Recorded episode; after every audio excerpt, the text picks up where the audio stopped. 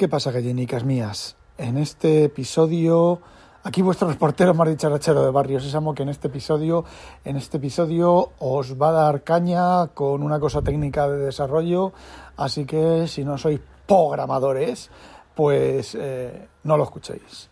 Eh, tengo que agradecer, mm, sinceramente, agradecimiento a Hola Penny, a Penny, que de esto sabe como 50 cosas más que yo, 50 no, 50.000, 50.000 millones, acceso a bases de datos con link to SQL y cosas de esas. Y la verdad es que, pese a que programa en la porquería esa de Visual Basic Net, pese a eso, y aparte de que se está ligando a mi señora esposa, pues eso, que es un tío que sabe mucho y que tonterías aparte. Bueno, os cuento.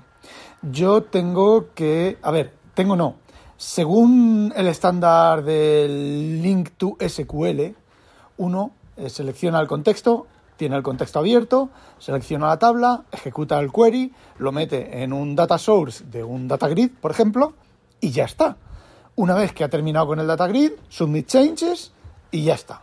Las inserciones, los borrados, todo eso, eh, submit change sobre la tabla, ¿vale?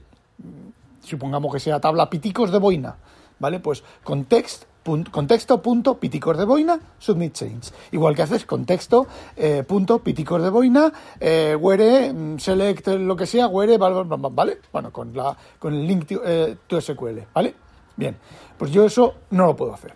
Yo eso no lo puedo hacer porque no tengo el número la cantidad de tablas es indeterminado. Es decir mi base de datos crea y destruye tablas, igual que otras que otros clientes o otros programas crean y destruyen registros dentro de una tabla.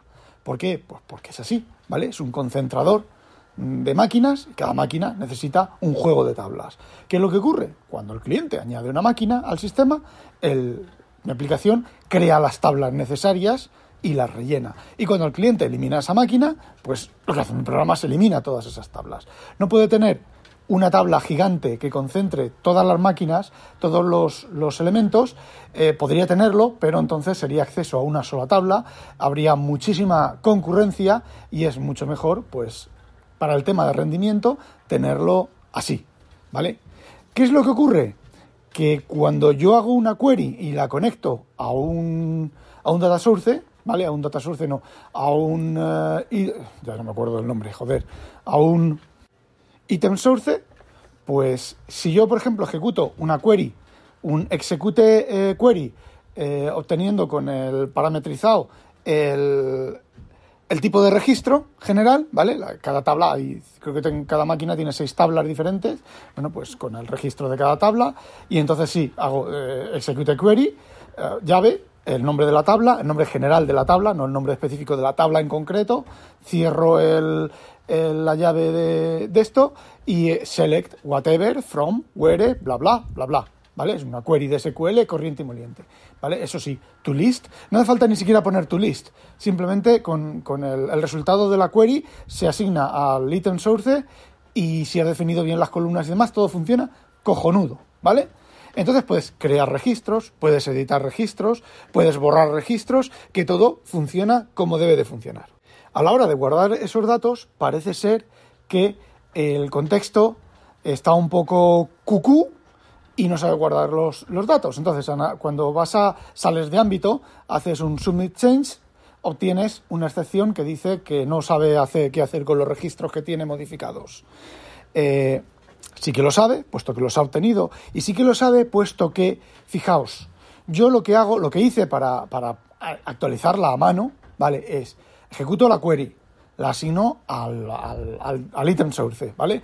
Vuelvo a ejecutar otra query al mismo tiempo, o sea, después de esa, y meto otro juego de otro, entre comillas, juego de registros en una colección local, ¿vale? Hago to list y ahí tengo la colección. Se supone, se supone, si no tuviera el enlace del contexto a los datos, porque es una, un SQL genérico, no es un SQL sobre una clase, un objeto tabla, pues se supone que cuando yo modifique algo en la colección que tiene asignada el query, en la colección que me he guardado, los campos son campos, son objetos completamente diferentes, los registros, y no están modificados, pero sí, sí que están modificados. Es decir, no puedo saber, en principio, no puedo saber qué registros me ha modificado el, cliente en, en el grid, ¿vale?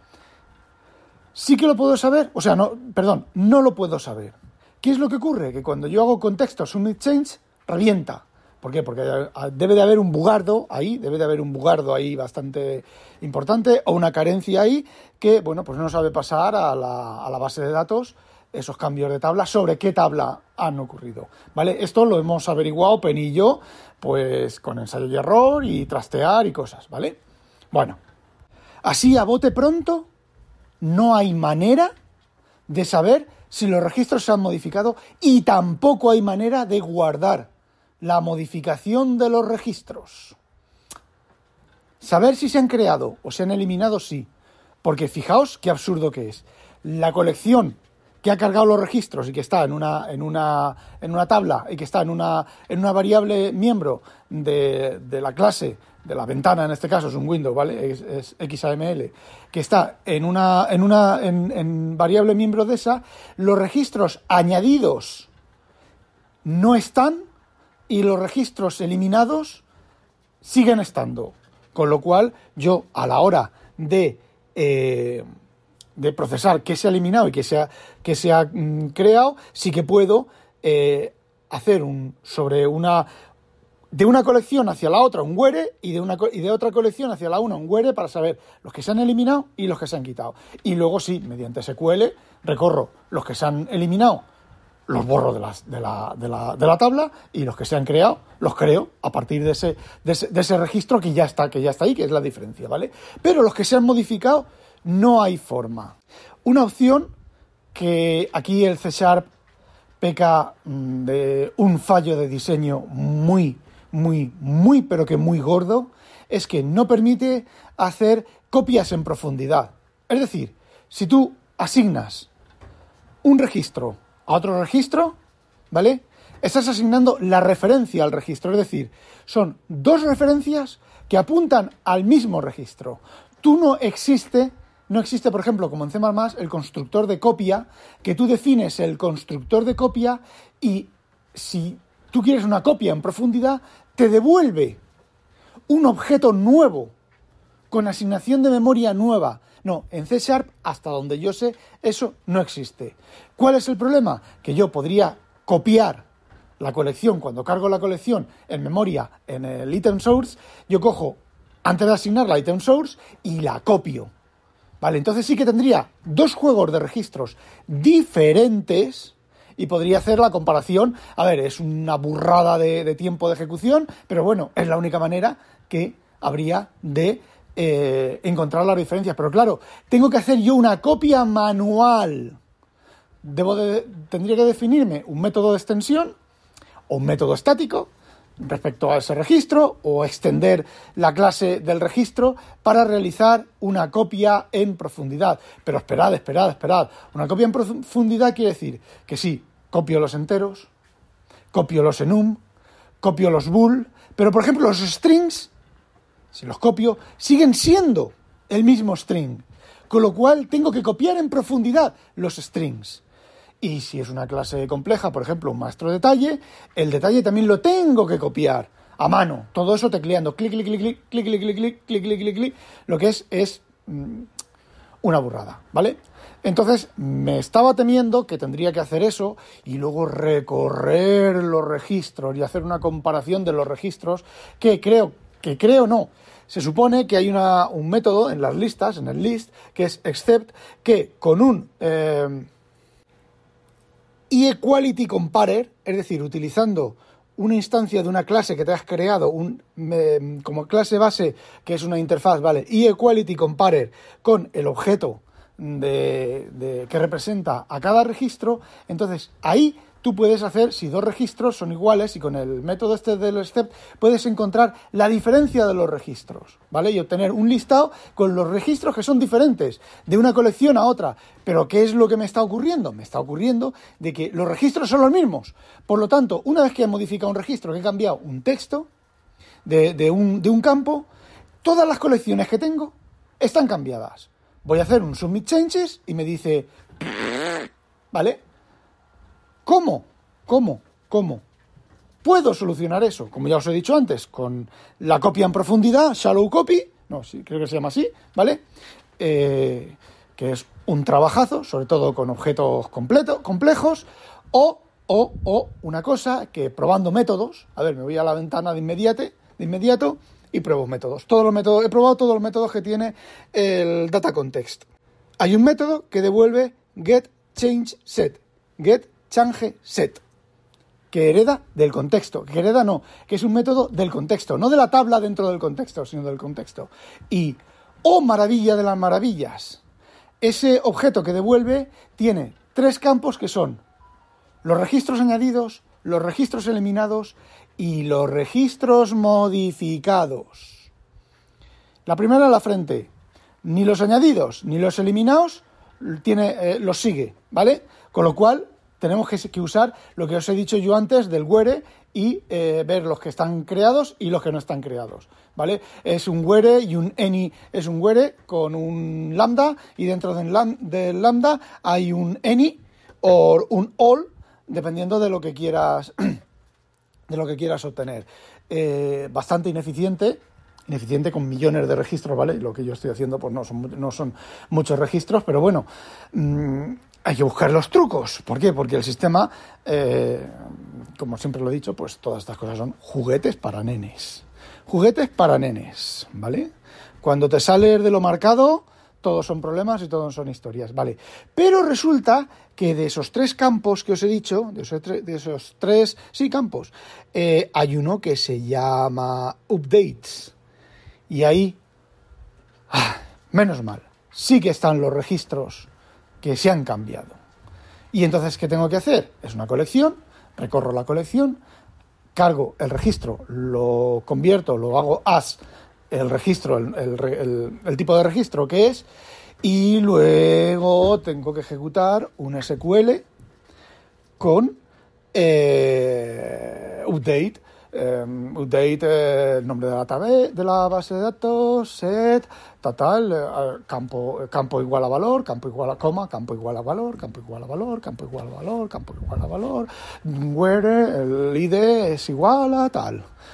¿Qué es lo que ocurre? que ahí lo que yo he hecho ha sido, eh, tengo una clase que se llama normalmente el nombre de la tabla helper y ahí es donde tengo, pues tengo eh, dentro de esa clase tengo compose elements que utiliza una otra otra ayuda de, de tabla de helper que recoge todos los campos de la estructura de la tabla y genera un un, bueno, dependiendo si es un insert o si es un general, la cadena adecuada en base al nombre del campo, que está hecho medio a mano, podría hacerlo con reflexión, ¿vale? Pero está hecho a mano. Cada elemento mm, recibe una cadena con el nombre, recibe otra cadena con el valor y luego recibe un parámetro que es eh, el tipo de, de, de, registro que es. O sea, si lleva comillas simple antes y después, si es un bool, entonces traducir el true a, o sea, eh, ponerlo a true o a 1 o 0 dependiendo del formato de la base de datos, si es un date para, hacer, para ponerlo en el formato en que la base de datos entiende y luego a partir de ese, de ese método tengo otro método que me construye eh, la cadena con el build insert de todos los campos. Es la manera más, más sencilla que he encontrado de actualizar esto, de hacer esto sin tener que teclear SQL por un tubo. Me puedo equivocar, en lo único que me puedo equivocar es en el nombre de los campos y demás, pero tengo una, un truco que es que simplemente, pues como la estructura sí que me la crea, sí que tengo la base de datos tiene para cada una de las tablas que tiene la base de datos que tiene cada, cada máquina, lo que tengo es una tabla que se llama como el nombre, pues user groups, users, user groups, eh, current state, eh, tal, entonces es una tabla que está ahí y ese registro me genera el registro y solo tengo que copiar y pegar, bueno, pues los valores del registro. Y, ya está, y normalmente en el primer inserto, en el primer update, si me he equivocado, falla, revienta y lo, y lo corrijo. Todo porque, no sé, eh, a lo mejor es que yo voy un poco más allá de, de, esto necesito cosas muy raras, pero no sé, no nadie necesita crear y destruir tablas de forma dinámica en una base de datos. Eh, ¿Cómo lo hacéis? Bueno, el tema está en que un problema está solucionado, me queda otro problema, que este he preguntado en los grupos de César, pero nadie ha respondido, que es un Data Grid Combo Box Column para hacerlo con el maestro detalle, que ahí cuando eh, se haga el detalle, se haga el combo box, se despliegue, salga el listado del maestro, ¿vale? Digamos que es, mm, mm, digamos que es eh, boina y pitico de boina.